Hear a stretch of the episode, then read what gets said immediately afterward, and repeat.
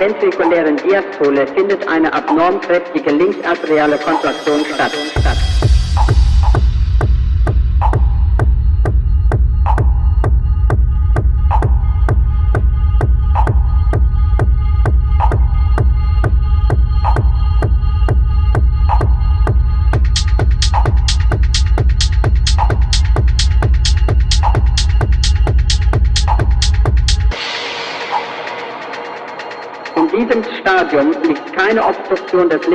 Linksventrikulären Aufschlusses vor.